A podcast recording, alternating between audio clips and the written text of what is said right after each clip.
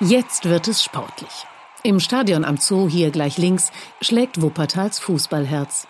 Die Arena stammt aus dem Jahr 1924 und ist etwas ganz Besonderes.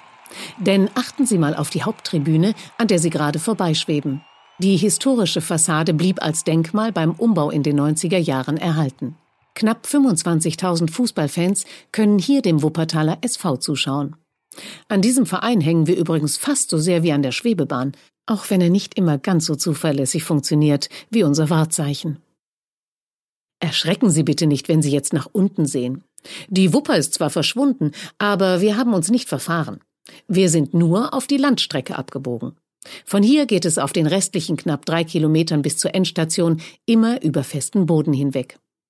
Die Strecke über der Wupper ist aber mit mehr als zehn Kilometern immer noch deutlich länger.